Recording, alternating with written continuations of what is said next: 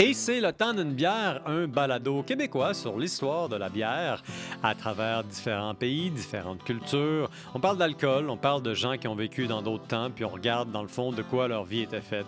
Dans cet épisode-ci, on va s'intéresser à des légendes d'ici, du Québec, et à ce qu'elles ont à dire d'intéressant sur notre chère province. Mais d'abord, laissez-moi vous dire une chose, cet épisode est une présentation de Unibrou.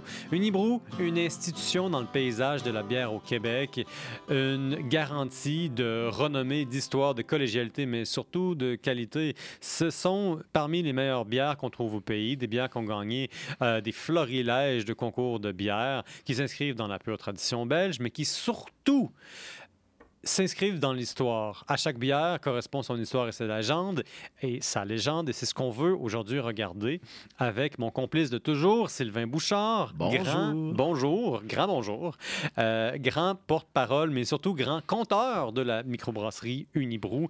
Et Sylvain est ici aujourd'hui pour, euh, premièrement, me jaser de la vie, mais aussi m'expliquer un peu euh, cette broue qu'on trouve devant nous, Ouais. qui se trouve à être la euh, trois pistoles d'Unibrou. Est-ce que ça rime suffisamment à ton goût? Oui, ben il n'y a pas de rime, mais je trouve que ça, ça, ça, ça se prête très bien. Il y avait, il y avait Unibrou puis goût là, en théorie. mais, mais quand tu as dit il n'y a pas de rime, ça m'a un peu fait mal. Désolé. Ça me brime un peu. Ah, C'est le punch ou c'est peut-être parce que c'est la troisième qu'on fait d'affilée aussi. Il y a ça, oui. Mais on s'entend que historiquement, mes farces sont plutôt mauvaises. Ah. Donc, on va se concentrer sur ce que toi, tu as à me dire. Euh, ben, euh, ben, merci de me recevoir pour euh, en- encore une fois un balado. J'aime tellement ça.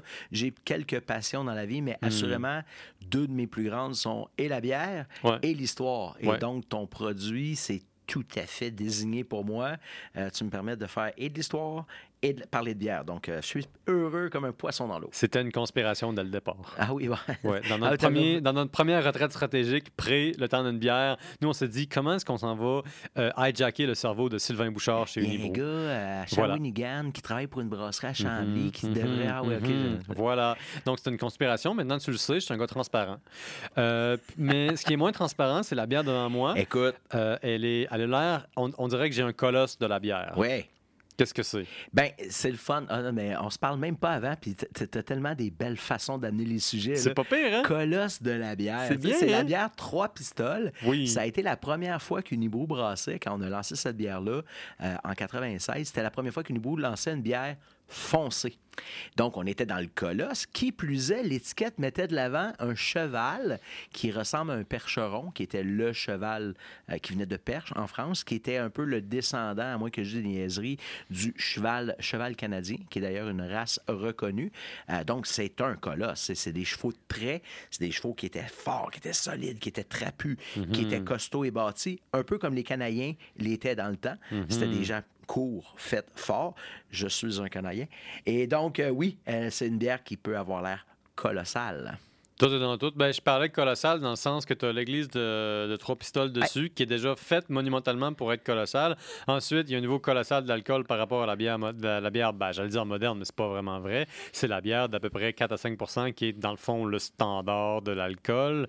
Euh, mais colossal aussi à cause de son rôle dans la légende populaire. Ah oui, euh, oui. Ben, euh, quand, quand Unibrou a décidé de lancer ses premières bières, des bières de type belge, blanche, maudite, fin du monde, euh, à partir de fin du monde, la ligne était quand même assez claire qu'on était pour toujours aller titiller la fibre euh, locale du Québécois, euh, que ce soit par un nom, que ce soit par un lieu, que ce soit par une, une- l'évocation d'une légende avec la chasse-galerie, que ce soit par euh, une image avec l'eau bénite qui était un diable dans un bénitier. Donc, l'idée, c'était toujours aller susciter une, une fibre euh, nationale et Trois Pistoles arrivait tout à fait dans, ce, dans cette lignée-là euh, euh, avec l'Église de Trois-Pistoles. Donc, on est en 96. C'est la, on, est, on est déjà plus dans l'époque où les, les Québécois étaient très, très, très, très portés sur la religion et surtout sous l'égide et le contrôle du clergé. Donc, c'était un peu un clin d'œil au passé où au contraire, on était sous la domination et, et l'égide du clergé. Ce que je trouve très intéressant dans les légendes du Québec, j'ai été momentanément et très brièvement dans ma vie un peu un conteur. On m'a déjà payé à val pour raconter des légendes. Puis je, me souviens d'être allé à la bibliothèque, là, puis j'étais un vrai rat de la bibliothèque. Je suis allé ratisser les légendes du Québec. J'en ai pris trois. Et puis, euh, une chose que j'ai réalisée, ça me marque encore aujourd'hui, c'est à quel point le héros de la légende québécoise est un curé.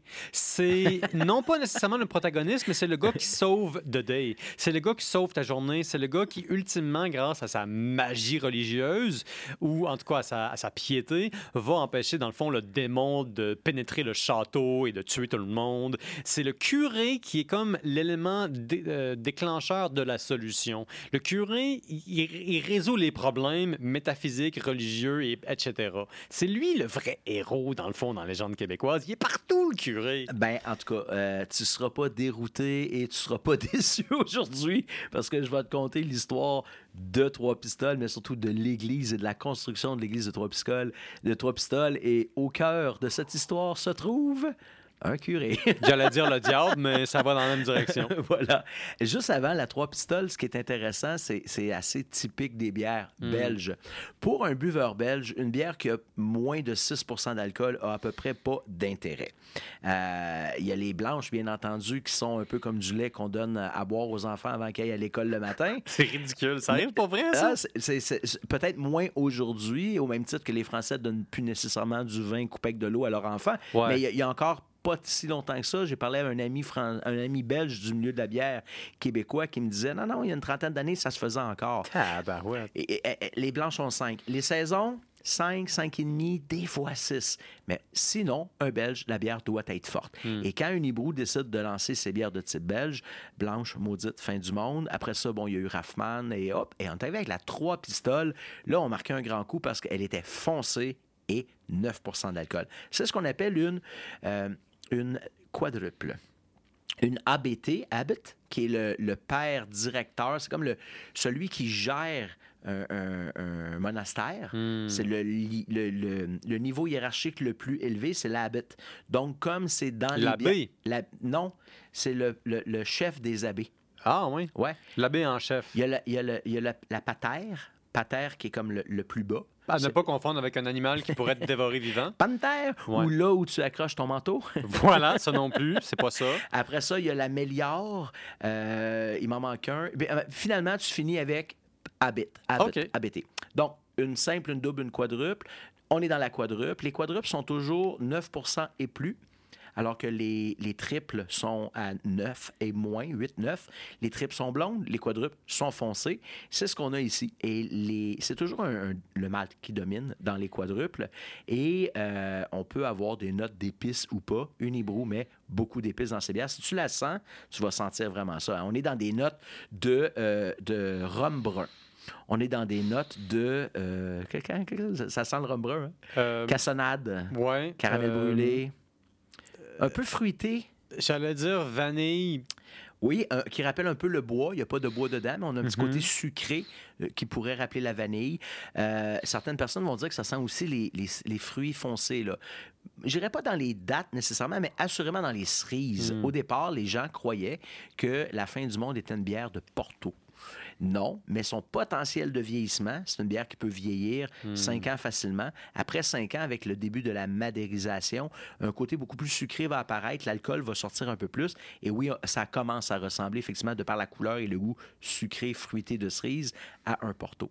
Tout en équilibre. Là-dedans, il y a des, euh, bien sûr, comme dans la plupart des bières euh, traditionnelles du Nibrou, de la coriandre en graines, euh, de la pleure d'orange séchée qu'on a déjà abordé dans un autre épisode avec les blanches belges.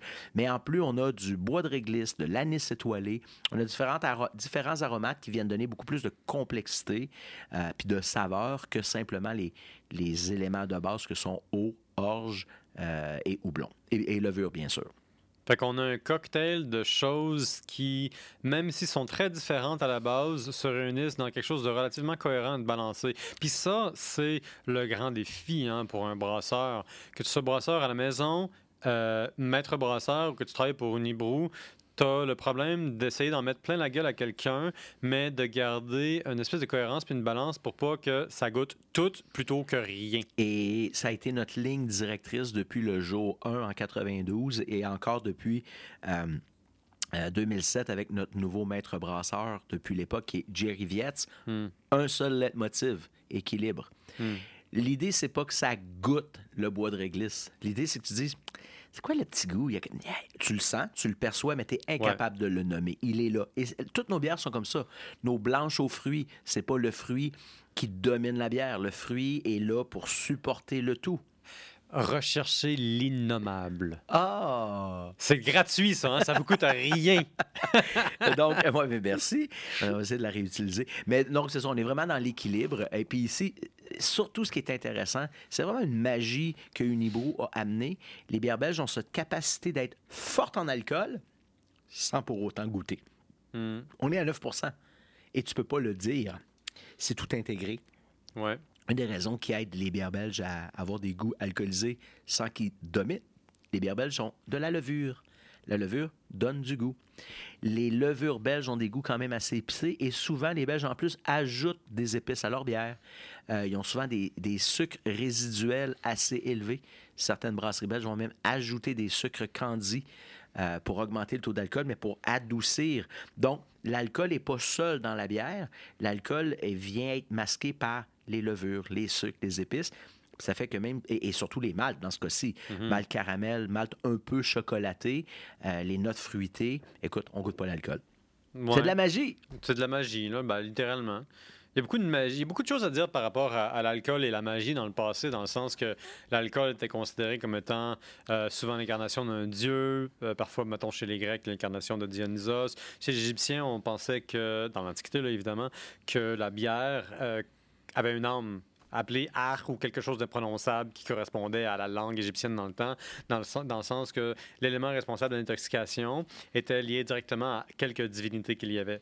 Puis c'est drôle parce que quand tu te promènes dans le temps, tu vois qu'il y a une divinité qui est responsable de l'alcool ou, parce qu'on connaît pas l'alcool, ou le brassage. Ah oui, OK. Ouais, ben Dionysos, c'est le dieu de la folie, de la possession, puis de l'ébriété.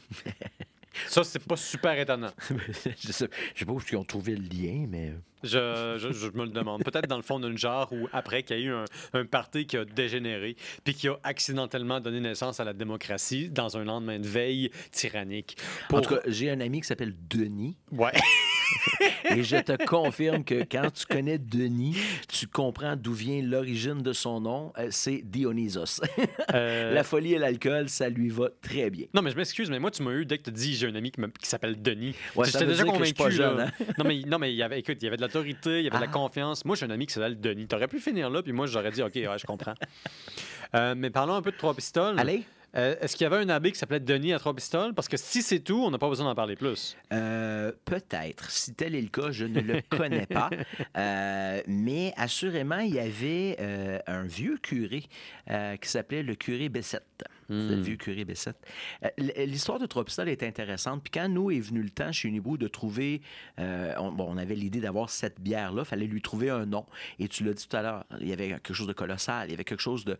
On, on marquait un coup. Là, en arrivant avec une bière en 96, ça n'existe pas, là. Une bière belge, forte, à 9% brune, ça n'existe pas. Donc, on veut être sûr que l'image va être à la hauteur de ce liquide qui va être massif, impressionnant. Et on fait nos recherches et euh, on arrive à, à Trois-Pistoles. Et la ville de Trois-Pistoles est remplie de légendes. Puis nous, on, on, prenait cette ligne-là de parler du patrimoine, de la culture ouais, et des ouais, légendes. ouais. Et surtout, la légende la plus connue probablement de Trois Pistoles après l'origine de son nom, dont je, je t'entretiendrai un peu plus tard, euh, entre, je vais t'entretenir. Hey, ça, c'était laborieux. Non, euh, dont, dont je... je vais te, te, parler un petit peu plus tard. je vais prendre une gorgée. Voilà. Mmh. Euh, la légende probablement la plus connue de Trois-Pistoles est une légende qui est dans plusieurs municipalités au Québec, mais probablement la plus connue, c'est celle de Trois-Pistoles. C'est la légende du cheval noir. Ouais. Le cheval noir bâtisseur. Et à Trois-Pistoles, ben, c'est un cheval qui est foncé. Ben, c'est ça qu'on voit sur l'étiquette. On a mis un cheval qui était fort, qui était étiquette. Si tu regardes au-dessus de l'église, qui est une église fantastique à cinq clochers, euh, il y a un cheval et le cheval, il est ailé. Il y a des ailes. C'est le yaube. Le cheval, c'est pas ton ami. Non. Ça a l'air que euh, pour la construction de cette église-là, euh, j'ai oublié le nom, il y avait un architecte puis il y avait un designer euh, qui voulait bâtir l'église. À Trois-Pistoles, c'est intéressant parce qu'on appelle les gens de Trois-Pistoles les pistolets. Mhm. Euh, puis il y avait À seul- ne pas confondre avec les revolvers qui sont Non. les, les, les habitants de Revolve. C'est drôle parce qu'on vend nos bières aux États-Unis. euh, dans à peu près tous les États vendent de la Unibrou. Puis quand je suis en tournée de promotion un peu partout, puis que je présente les trois pistoles, je leur dis toujours non, non, non, ce n'est trois, ce n'est pas trois pistoles et ce n'est pas trois guns. puis en espagnol, c'est pistoles, pas du tout. En français, on prononce pas le E et le S, c'est trois pistoles. et donc, non, c'est pas un, c'est pas une, euh, une- un, un gun. Mhm. Euh, ben, tu sais, ça va me permettre de te parler de, puisqu'on est dans le pistole, pourquoi ça s'appelle Trois Pistoles, la ville de Trois Pistoles? Absolument aucune idée. Alors, il faut remonter à 1621, avant même la fondation de la ville. Il n'y a personne qui habite là. Euh, il y a comme deux rivières ou trois, je ne sais pas trop. Ça, c'est ce que j'aime avec toi. Pour répondre à une question, il faut qu'on remonte trois siècles dans le temps. C'est parfait. C'est la base du compteur. Voilà. Je vais établir un contexte. C'est ça. On, on est là. Alors, on est, on est le long du fleuve Saint-Laurent et il y a une île qui s'appelle l'île aux Basques. Ouais. Les Basques sont un peuple euh, à mi-chemin entre les Français et les Espagnols, peut-on dire? Géographiquement et littéralement. Eh ben voilà. Et euh, les Basques venaient dans le fleuve avant les Français, venaient pêcher, entre Mhm. autres, la morue. Euh, donc, l'île aux Basques, elle est là, elle existe, mais Trois-Pistoles n'existe pas. Et ce qui est aujourd'hui Trois-Pistoles, c'est direct en face de l'île aux Basques. En 1621, euh, pour une raison quelconque, il y avait euh, des gens euh, sur l'île aux Basques qui sont venus à manquer d'eau. Donc, ils ont traversé sur la rive du fleuve, qui est en face de l'île aux Basques. Ils arrivent à une rivière avec de l'eau douce pour remplir des tonneaux pour ramener de l'autre côté. Et un des, euh, des, des- des gars qui a traversé, à un moment donné, il avait soif et il a décidé de sortir une, une écuelle d'argent pour puiser l'eau. Et il a échappé sa, sa, sa gamelle en argent dans l'eau. Et il s'est écrit à ce moment-là, voici trois pistoles de perdu. Parce que ça valait trois pistoles ou parce que c'était le nom de l'écuelle? Parce que ça valait trois pistoles. Ah. Donc, c'est quoi une pistole? C'est une monnaie. Et c'est une monnaie qui n'existe plus. C'est Hmm. une monnaie qui a existé pendant, je pense, quelque chose comme 200 ans ou genre, et qui était une monnaie d'échange entre deux royaumes, France et Espagne. Ça tombe-tu bien? On parle des Basques. Ben oui, Alors, imagine. pour transiger... À cheval. Écoute... Entre deux nations. J'en reviens pas. C'est pas pire, hein? Sur l'île aux Basques, devant l'église où il y a un cheval qui flotte à cette heure. Alors, le- la pistole était une monnaie d'échange entre la, la couronne française et la couronne espagnole, en plus de l'or et de d'autres choses.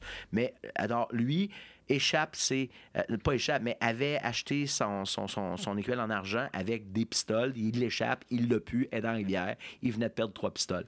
Et c'est comme ça qu'on a commencé à désigner cette rivière comme étant la rivière aux trois pistoles. Et puis tranquillement, ben, c'est devenu le, nom de la ville qui, euh, genre 300 ans plus tard, portera le nom de Trois Pistoles. De mémoire, Trois Pistoles est arrivé au début des années 1900. C'est pas si pire comme deal. Tu perds 3 dollars d'une autre époque, mais tu crées une ville accidentellement. Puis là, il y a des gens qui sont techniquement redevables parce que, grâce à toi, ils sont là. Ou presque. T'es mort puis tu le sais pas. Il y a ça aussi, qui est peut-être plus pertinent que ce que je viens de dire. Ouais. Alors, euh, ben, ben, c'est ça. Fait que Trois Pistoles, c'est tellement plein de légendes. Le cheval ailé, la construction de l'église. Et les pistolets sont les gens qui habitent à Trois Pistoles. Euh, sont réputés pour être un peu des, euh, des belliqueux. Hmm. Pas belliqueux, pas ça que je veux dire. Mais ils sont très fiers, puis ils ont des têtes de cochon. C'est pas parce qu'ils ont des pistolets, là. Heureusement. Hmm. Heureusement. Ah, je ne sais pas d'ailleurs si c'est de là que viendrait euh, la fameuse expression de Sol et Gobelet qui chantaient sont de drôles de pistolets. Je ne sais pas s'ils parlaient. T'es trop jeune, hein? Sol et Gobelet sont de drôles de pistolets. Ça te dit rien? J'ai absolument aucune idée de quoi tu me parles. Je me sens vaguement incompétent du point de vue strictement culturel. Alors, j'inviterais tous les gens qui, en ce moment, écoutent le podcast. À boycotter Pierre-Olivier. Pas du tout, pas du tout. Au contraire, à envoyer des, euh, des messages pour dire dans quel camp vous vous êtes. Les plus de 50 ans ou les moins de Oui, 50 ans, oui. ça va t'aider d'ailleurs à faire un, un sondage sur Voilà. l'âge global de ton auditoire. Voilà. Tout, dans le fond, tu travailles pour moi. Là. Oui, bon, oui. Euh, oui, tout à fait. Qui écoute le d'une d'œil. bière? Qui est le temps d'une bière? Qui suis-je? Alors, je souhaite pour toi que ce soit les gens les plus jeunes possibles Oui. et qui n'ont aucune idée. Dans les faits, c'est Radio-Canada qui avait une émission de télé avec deux clowns. Et on est à la fin des années 60, dont un qui est devenu célèbre, qui est Sol. Ben oui. Là, lui, je le connais, ça. Alors, il a commencé avant d'être un, un- un monologuiste seul devant un micro. Il était un personnage Ouais. de télé, deux clowns, un décor Hmm. noir. Le décor était composé d'un cadrage de porte ou d'un cadrage de fenêtre, ou de une table, deux chaises, ou d'un poêle à bois. Mais il n'y avait rien, c'était minimaliste. Et les deux gars avaient une ligne directrice, ils improvisaient pendant 15 minutes. C'était rigolo. Et leur chanson d'introduction, c'était Ça, les gobelets sont de drôles de pistolets. Et C'est merveilleux. Alors, les gens de Trois Pistoles sont des pistolets. Voilà. Et euh, ben, c'est ça. Ils aiment, quand, euh, quand ils ont une idée, ils aiment tenir le bout. Mhm. Et euh, Trois Pistoles a eu plusieurs églises. Trois Pistoles, pour ceux qui sont déjà allés, c'est sur la rive sud du fleuve Saint-Laurent, euh, à l'est de Québec, un petit peu avant Rimouski. Donc, on pourrait dire c'est au sud-ouest de Rimouski. Euh, et c'est la route 132 qui passe littéralement sur le bord de l'eau, Et quelle belle route d'ailleurs. n'est-ce pas? C'est magnifique. C'est la, c'est une des seules, une des seules routes au Québec où tu vois jamais le bout sans jamais virer, tu reviens sur tes pas. Puis il n'y a pas de cul-de-sac. Il y a de la poésie là-dedans. hein? C'est beau. Ouais. Tu arrives à Montjoli, tu te vires d'un bord, Ouais. tu fais le tour de la péninsule, tu reviens à la même place, c'est fantastique. Trois Pistoles fait partie de ça. Et euh, la route passait, euh, ben, passe encore sur le bord de l'eau. Donc, le début du village de Trois Pistoles, euh, d'ailleurs, qui s'appelait pas Trois Pistoles, je vais revenir un peu plus tard sur quel était le nom à l'origine, passait sur le bord de l'eau. Le village, tranquillement, s'est développé. Et, bon, le bas de l'eau, la, berge, euh, commençait à être un peu occupée. Et tranquillement, les nouveaux habitants se construisaient un petit peu plus haut, donc à l'intérieur des terres. Il y a comme une petite colline, il y a un prémontoire. Fait qu'on parlait du en haut puis du en bas quand tu étais à Trois-Pistoles. Et puis, ils ont eu, euh, bon, leur première église était sur le bord de l'eau, une chapelle passe au feu, deuxième passe au feu, troisième passe au feu. Euh, ils ont passé quatre églises. Puis là, maintenant, il est arrivé le temps de construire une cinquième église. Et euh, ben là, il y avait de la chicane, solidement de la chicane. Oui, parce que le monde d'en haut disait qu'il faut qu'on la bâtisse en haut. L'avenir du village est en haut, l'avenir du village n'est pas en bas, on le voit bien, il n'y a plus de place en bas. Alors que les autres disent, ben non, le cœur du village, c'est en bas, c'est là qu'il y a toujours eu nos églises, c'est là qu'il faut bâtir, faut la rebâtir. Alors, ça fait des semaines, voire des mois, peut-être même des années, qui s'estiment, non, ça ne peut pas être des années, parce que ça prenait une église. Et euh, où va-t-on construire cette église? Le curé, Bessette, un peu euh, désespéré de ne pas être capable d'arriver à satisfaire un ou l'autre, a décidé de s'en remettre au bon Dieu. Et qu'est-ce qu'il a fait? Il a dit, on va décréter une neuvaine. Neuf mois de prière, neuf mois, neuf jours de prière, où tout le monde, chacun de son bord, va se concentrer à où devrait-on bâtir cette église. Puis euh, Dieu en décidera ainsi. Fait que tout le monde utilise leur super pouvoir de personnes qui peuvent se concentrer vraiment beaucoup, De mais collectivement. de- Puis de- là, il y a comme une espèce de brassage d'inconscient collectif qui va amener à une solution logique dans un monde rationnel et euh, euh, religieux. En même temps, tout ça est connecté. Oui. Ça semble bizarre aujourd'hui, mais à l'époque, c'était comme la façon de faire. Ouais, ben, moi, je me souviens de la citation d'Eric Hobsbawm, qui est un, historien britannique qui parle du 19e et du 20e siècle, puis qui est comme un spécialiste du 20e siècle. Il regarde dans le passé, puis il dit jusqu'à l'époque moderne, le christianisme, c'est l'air qu'on respire.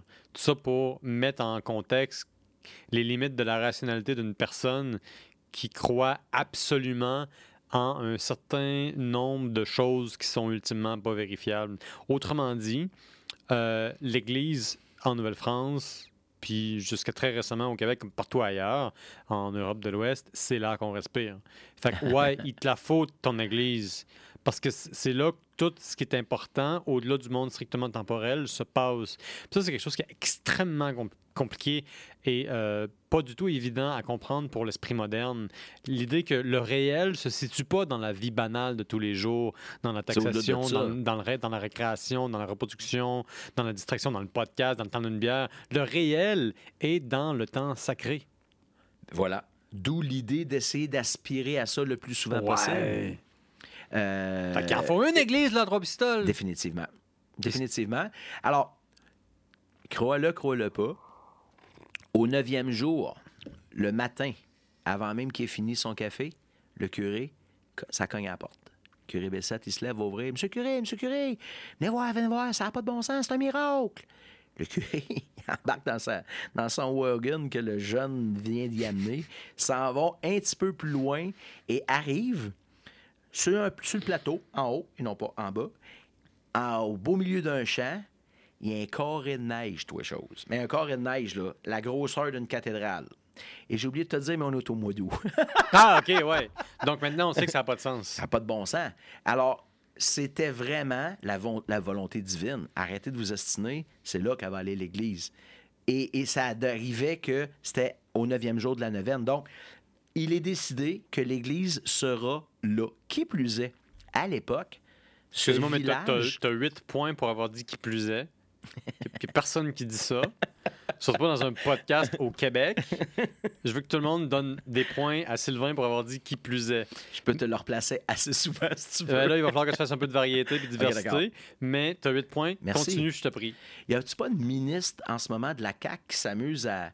À faire pleine- des qui plus est? Non, mais à trouver des mots compliqués en ce moment à insérer dans ses discours pour étirer le temps. Je sais pas, mais son défi à elle, c'est de faire quelque chose de, de, de, de plus euh, sophistiqué que qui plus est, puis de m'envoyer un clip à moi pour me prouver que- qu'elle l'a fait. Comme ça, je peux lui décerner genre de la bière. Alors, Voilà. on décide. euh, euh, oui, mais le, oui, on décide donc de mettre l'église à cet endroit-là où il y a le carré de neige. Ouais. Et c'était d'autant plus une intervention divine que ce que je vous ai pas dit encore, je gardais le punch, c'est que euh, la ville, à, à ce moment, le village s'appelle Notre-Dame-des-Neiges. Et c'était Notre-Dame-des-Neiges de Trois-Pistoles, de par la rivière, Trois-Pistoles, qui est Mhm. là où le village a été bâti. Ouais. Donc, le village s'appelle Notre-Dame-des-Neiges et en plein beau mois d'août, il y a un carré de neige qui apparaît au milieu d'un champ. C'est là que la chicane arrête. Le curé dit c'est là qu'on va bâtir. La neige a choisi, ou Dieu, Dieu. dépendamment Non, de ce ben que tu crois. C'est bon Dieu, là. Ouais. Il n'y a, pas- y a pas de choix. Non, pas de choix. C'est une intervention divine. C'est ça. Alors, euh, le curé avait décidé avec ses paroissiens de s'assurer que l'église qu'ils étaient pour construire était pour être de loin le plus belle église de toute la région. Rivière-du-Loup, oublie ça. Rimouski, de la petite boîte. Cette église serait pas pharaonesque, mais presque. C'est littéralement une cathédrale qu'on voulait ériger. Et c'est ça qu'on va décider d'ériger. Les plans sont faits. Vous pourrez aller voir sur Internet euh, Église Notre-Dame-des-Neiges, parce que l'église s'appelle également Notre-Dame-des-Neiges, dans la paroisse de Notre-Dame-des-Neiges des Trois-Pistoles. Vous allez voir, il y a des nefs, il y a des sections. L'église est hallucinante. Allez voir des photos. On le voit un peu sur l'image de la Trois-Pistoles de, de- de la bière. On voit quatre clochers. Au total, il y en a cinq. Il y a, c'est une beauté architecturale. Vous passez par Trois-Pistoles. Malheureusement, aujourd'hui, la 20 euh, qui est là nous permet d'éviter le village. Mais rentrez dans le village, prenez la 132, allez voir cette église-là. Vous pouvez la visiter à l'intérieur, c'est de toute beauté. À l'intérieur, dans les faits, la construction de l'église a été entre 1882 et 1887. Ça a pris cinq années pour faire l'extérieur. Et plus tard, ils se sont attaqués à l'intérieur. Euh, il y a 21 essences de bois différentes à l'intérieur de l'église. Tout ce qu'il y a de bois dans ce coin-là a été utilisé dans la fabrication de l'église. C'est de toute beauté. Alors, il est décidé que l'église sera une, cathédrale. Euh, le lieu est trouvé et on aura donc décidé de dédier, de, de la nommer Notre-Dame-des-Neiges et de dédier cette église à Marie. C'était souvent le cas. À qui? Si tu euh, tu au Saint-Cœur, si tu au Bon Dieu, si tu à, à Bonne Sainte-Anne, qui est la mère de Marie? Non, l'Église sera dédiée à Marie, euh, donc Notre-Dame, Notre-Dame étant euh, Marie, des Neiges. Et là, l'histoire dit que le curé dit l'Église va être prête dans trois ou quatre ans pour la fête de Marie. La fête de Marie qui est le 8 septembre. Hmm. Fait qu'il faut que l'Église soit finie avant un 8 septembre d'une année X. Oui. Donc, il se donne de 82 à 87. Il se donne cinq ans pour livrer l'Église. Un beau plan quinquennal. Quand est-ce que ça s'est mal passé, ça, dans l'histoire? Avec ou sans dépassement de coûts? oui, on, on, est avant le secteur de la construction moderne. Oui, tout à fait. Ouais. Il n'y a pas de pot de vin, il y a des barils de bière. Alors, c'est aussi. Ouais, mais c'est. On sait que c'est la même chose. Alors, le curé, quelque chose d'assez euh, intriguant, le curé Bessette et avait un petit côté un peu euh, pas autoritaire, mais il aimait contrôler la patente. Alors, il a décidé d'être le maître d'œuvre de la construction de sa future église. Hmm. Il s'est dit, j'achève, c'est un vieux, on l'appelait le vieux curé Bessette, ce sera mon legs à ma communauté. Donc, il décide d'entreprendre, d'être le, euh, le contracteur finalement. Et, et bon, il y a, il y a déjà le- le- l'architecte, le, designer. C'est lui qui va gérer le chantier. Et puis là, ça avance, ça avance, ça avance, mais pour des raisons X, on était déjà pas loin de l'époque moderne. Il n'y arrivera pas à temps. Le- il va avoir. C'est comment tu dit ça tantôt? Ça, comme ça va. euh, Il, il, il arrive pas à. À l'échéancier? Je sais pas ce que j'ai dit. Ben, t'as parlé de l'échéancier. Il respecte pas la date limite. Il sera pas capable. La date butoir n'est pas respectée. Donc, on est un peu moins d'un an et demi avant la fin de la construction. Ouais. Puis lui, il dit c'est impossible. Fait qu'on est religieusement parlant dans la merde. Oui, oui, mais tellement dans la merde, Hmm. tu peux même pas t'imaginer. Lui, là, le curé Bessette, c'était pas de perdre la face devant ses, ses- ses paroissiens. C'est pas ça qui le rendait inquiet. C'était plutôt l'idée de perdre la face devant Monseigneur, qui était le, euh, l'évêque du coin. Parce qu'il lui avait promis que cette église et son, son, son, son, son- gigantisme, cette cathédrale, lui permettrait de rayonner et probablement même de se rendre à Rome. L'évêque, ça. ça, c'est la haute gestion. Là. Là, c'est- c'est- Tu veux satisfaire la haute Après gestion. évêque, si tu es tellement réputé, tu deviens cardinal, puis après cardinal, tu es pape, toi, chose. Ouais, ouais, ouais, Alors.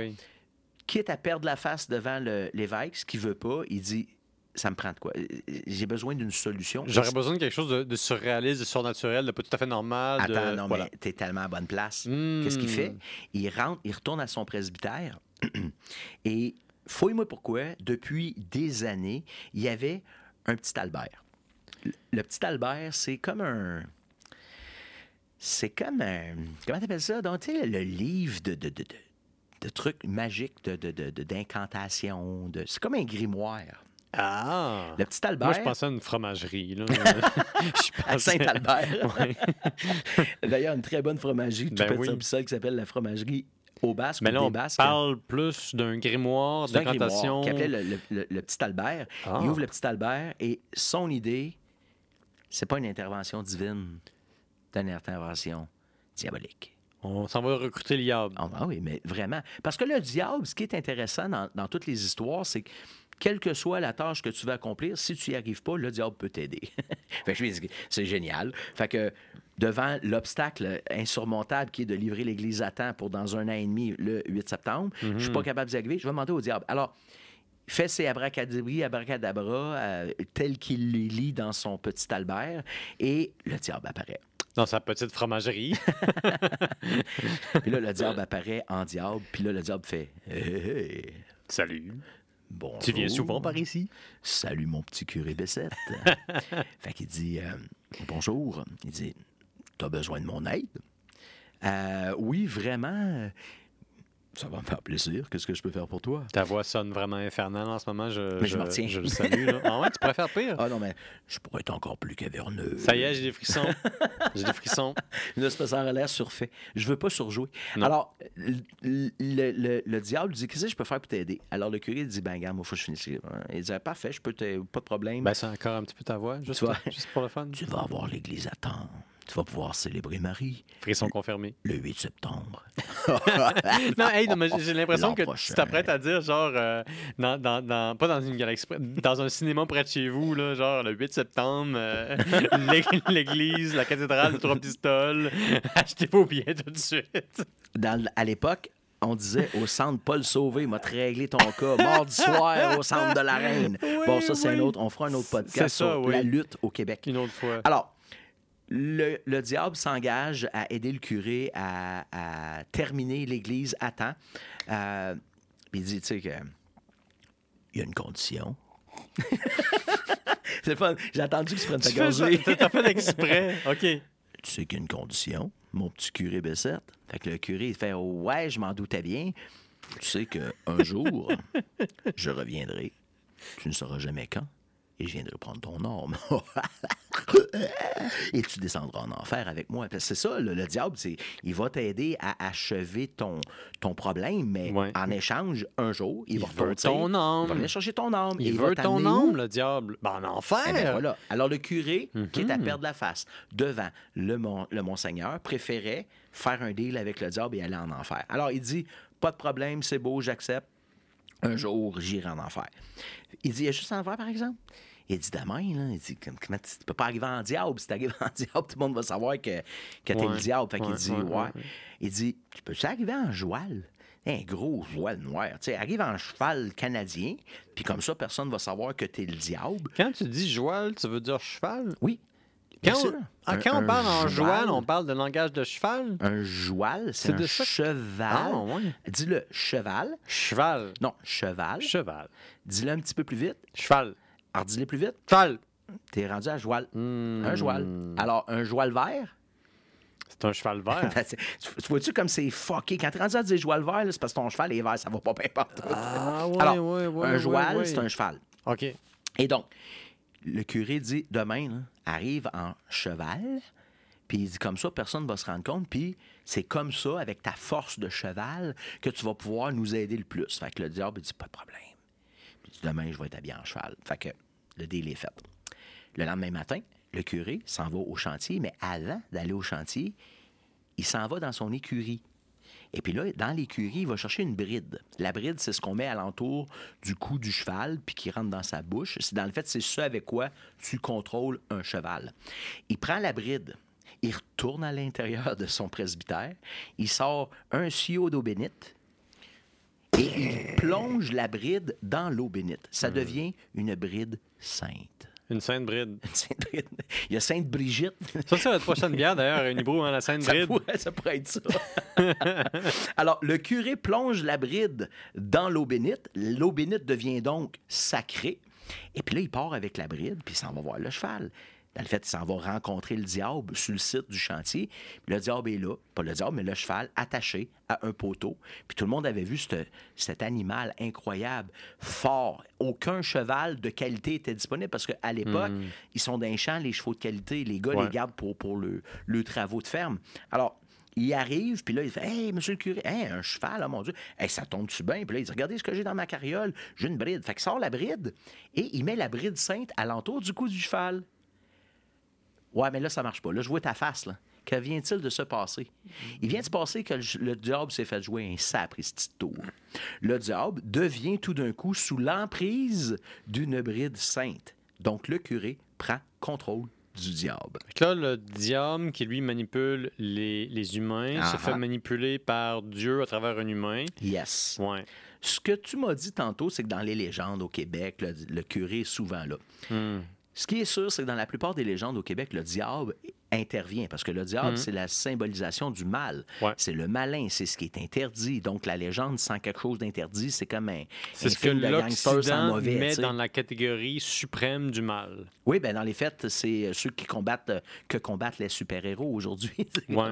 Alors, dans toutes les légendes au Québec, le diable, il est là. Et ce qu'on sait, c'est que le diable gagne toujours. C'est pour ça qu'il fait des deals. Il perd jamais.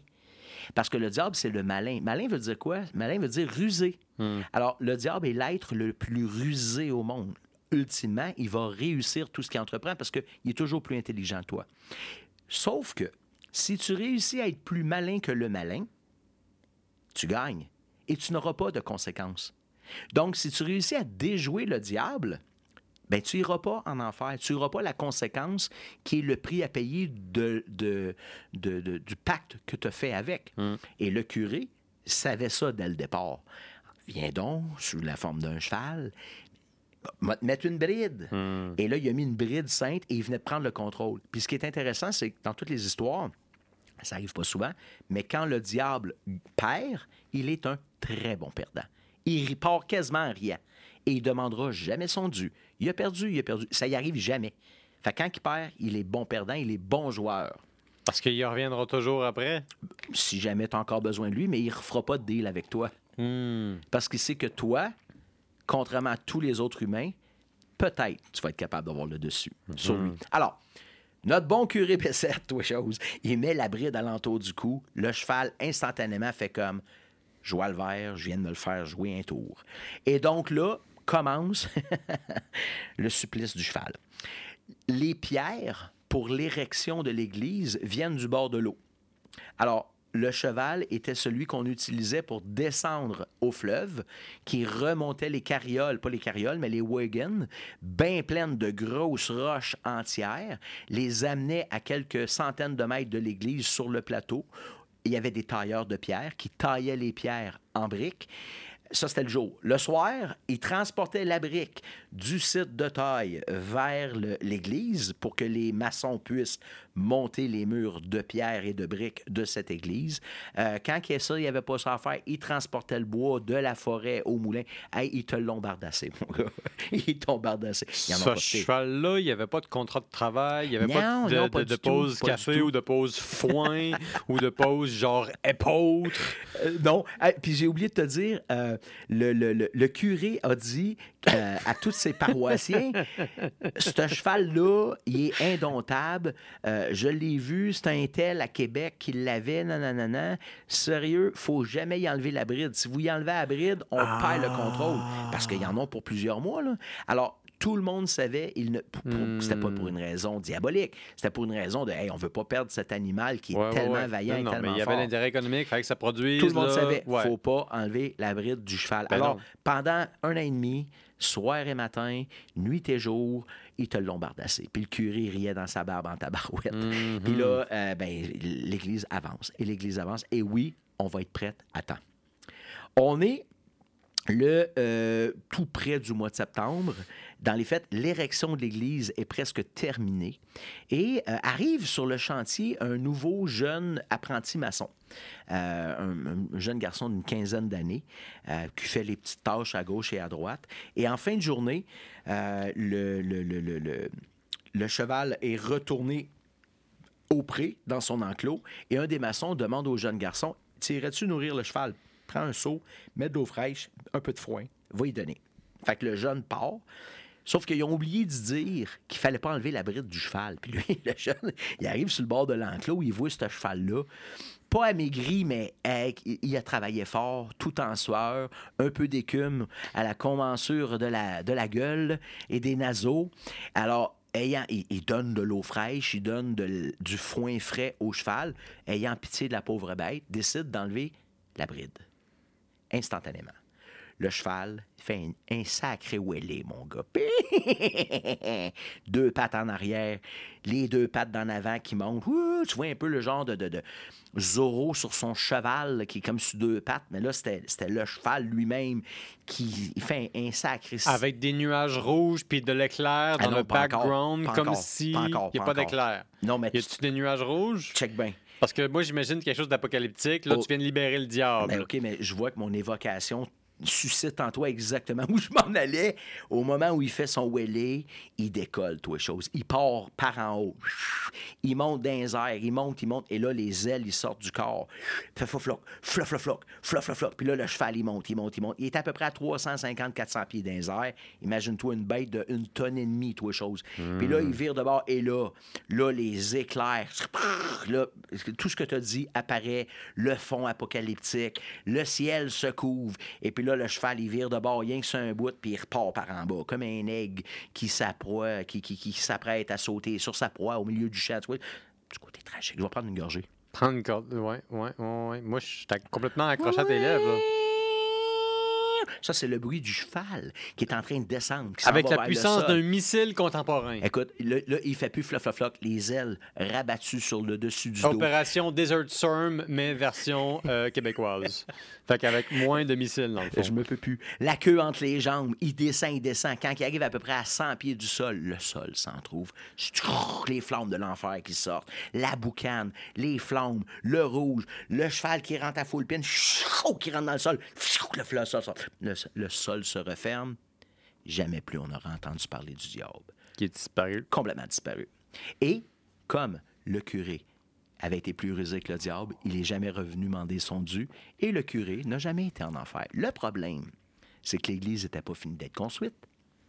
Et encore aujourd'hui, si tu vas à trois pistoles et que tu te mets sur le flanc droit de l'église. Donc, tu te mets devant l'église, devant toi, tu auras trois clochers, trois portes, le perron. Décale un petit peu vers la droite. Tu t'en vas sur le côté droit de l'église et tu vas regarder Dans le parking. dans le stationnement directement. Au moment où je t'ai dit, tu peux y aller parce que tu peux faire la visite, il y a des tours guidés, mais avant, tu regarderas, toutes les briques de l'église sont des briques taillées à la main. Lève tes yeux, côté droit, tu t'en vas la dernière rangée de briques, juste avant le, le, le soffit. Je sais pas comment on appelle ça sur une église, mais avant le fait du, du bout du- du toit, il manque une brique. On n'a jamais fini de construire l'église de Trois-Pistoles. On a symboliquement mis une brique flat, une brique de, une brique de maçonnerie ordinaire, là, Ouais. brique grise, ben, ben, ben lisse, qui est là pour symboliser le fait que jamais l'église n'a été finie de construire parce que le diable a disparu et jamais le curé n'a été embêté. Et c'est, c'est vraiment l'histoire de la construction de l'église de Trois-Pistoles. C'est l'histoire de la force morale d'un petit peuple, si on veut, celui de Trois Pistoles, qui s'est harnaché une puissance motrice euh, quasiment infernale pour faire quelque chose de carrément colossal à une époque où est-ce que à peu près tout le monde est illettré et euh, a une chance sur deux de mourir de faim à tous les trois ans. Et puis, ils font une, une, citadelle religieuse dans le sens qu'ils construisent une des églises les plus réputées de toute la province de Québec. Et puis, idéalement, ou plutôt euh, inévitablement, parce que c'est une grande église, parce que c'est une petite place, parce que c'est des gens de la place qui, évidemment, ont plein de défis, puisque l'église est menée à bien et est construite dans les temps ou presque, là, on se demande si le diable va participer. Ce qui est intéressant avec cette histoire-là, c'est de voir à quel point euh, il y a toujours un flirt avec la tentation, avec le diable, lorsqu'il s'agit de faire quelque chose de monumental où des égaux sont impliqués, surtout quand tu es en guerre pour la suprématie des clochers et que tu veux faire plaisir à ton évêque, à ton abbé et à tout le monde. Fait que le diable est toujours là. Le diable, Ne dit-on pas que le diable est dans les détails? le diable est dans les détails, dans les contrats surtout. Parce que c'est ça qui est intéressant dans les, légendes, dans, Oui. dans les légendes québécoises. Le diable, il arrive avec son contrat. Tu sais, dans euh, le fameux Faust, là, la pièce de Wagner, je pense, dans laquelle il y a Méphistophélès, ou en tout cas, peu importe quel autre nom tu décides d'attribuer au diable à cette époque-là. Lui, il arrive avec un contrat. Il dit, cool, je vais te donner tout ce que tu veux, je vais te donner le savoir, tout ça, mais je vais prendre ton nom. C'est toi qui m'as appelé, by the way, hein? Ouais, c'est ça, c'est ton problème. Moi, je, moi, je- moi, je travaille pour toi. Le Mon diable, il a toujours dit ça. Ouais. Ça, c'est un problème parce que moi, je dis à mes amis que je travaille pour eux. Mais je suis pas le diable. Mes amis, mes- les gens qui, sont les amis, les, les, les gens qui sont pas mes amis, c'est moins un problème, je suppose. Mais mes amis à moi, à qui j'ai dit que je travaille pour eux, je ne suis pas le diable. Je dis la même chose, mais je suis pas le diable. Maintenant, ça, c'est dit. Euh, souvent, le diable, il arrive avec des solutions faciles. Ça, c'est le problème. Je pense que c'est- c'est ça une des grandes caractéristiques du diable dans l'Occident à partir de l'époque moderne, où est-ce que le diable, ontologiquement, est dans une catégorie différente parce qu'il ne représente plus la même chose. Euh, ce que le diable représente, c'est plus un manquement à la valeur fondamentale, c'est plus la recherche de la facilité. Mais ce qui arrive, c'est justement que le diable t'offre un raccourci. Le diable t'offre la gratification instantanée. Le diable offre quelque chose qui est fondamentalement bon à extrêmement court terme, quitte Mhm. à faire disjoncter tout ce que tu as construit jusque-là. Et c'est là que c'est insidieux. C'est là que le diable est dans les détails. C'est là que le diable s'en va littéralement te prendre ton âme. Le diable, c'est dans ce que tu es prêt à donner pour atteindre tes objectifs. C'est intéressant parce qu'en tant que manifestation du mal, le diable te montre tout ce que tu pourrais mal faire. Voilà. OK. Ben, ben, euh, je- quoi rajouter? Tu as tellement raison. Puis, puis c'est pour ça, je pense qu'il est si important dans notre, euh, dans notre mythologie Mhm. ou dans notre culture, le diable, c'est l'interdit. C'est le, c'est, Ouais. c'est- puis, puis on, on était pauvres, hein? on n'avait pas beaucoup de ressources, on n'avait pas beaucoup de façons de s'en sortir. Fait il, il nous permettait, et c'est pour ça d'ailleurs qu'au Québec, le, notre diable, il est toujours moqueur. Il a toujours un petit sourire en coin. Mhm. Pourquoi? C'est pas le, c'est pas, euh, c'est pas Satan. C'est le diable. Et la différence, c'est qu'il y en a un qui vit dans l'enfer, alors que nous, notre diable, il est entre les deux. Il n'est pas aux cieux et il n'est pas en enfer. C'est lui qui vient tenter l'homme, Hmm. et si l'homme succombe, il va aller en enfer. Voilà. Et, et, et- et c'est ça.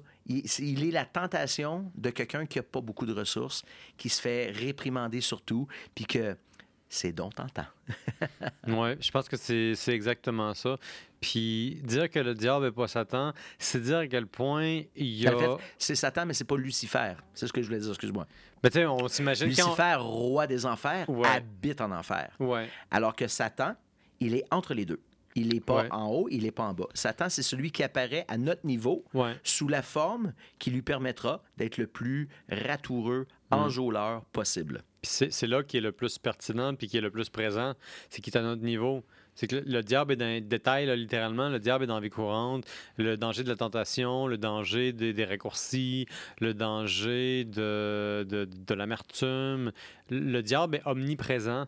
Le, le- le diable en tant que symbole du mal, là, ce que je veux dire, euh, c'est que tu es toujours à risque de faire quelque chose que tu vas immédiatement, non, que tu vas immédiatement être content d'avoir fait, mais qui va avoir des conséquences extrêmement négatives à long terme. Fait que c'est vraiment c'est la tentation.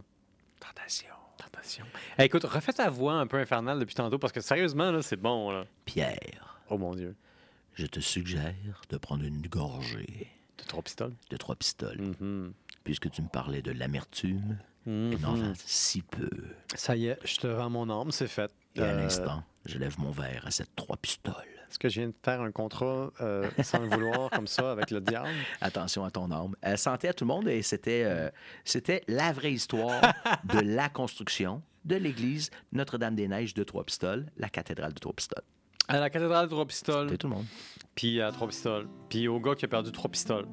Parce que clairement, ça a généré un podcast. Fait que félicitations. Écoute, t'as peut-être trop perdu. T'as peut-être perdu trois pistoles, mais t'as créé un podcast. Fait que trois pistoles, un podcast à retrouver. C'est pas ça qu'on dit? 300 ans plus tard, trois C'est ça. pistoles, c'est peu payé. Il y, a un- il y a une- il y a quelque chose qui. Ouais, c'est sûr qu'avec l'inflation, c'est plus dans le négatif que dans le positif. Mais euh, en tout cas, ça va être bon pour les gens qui vont l'écouter. On passe à la prochaine.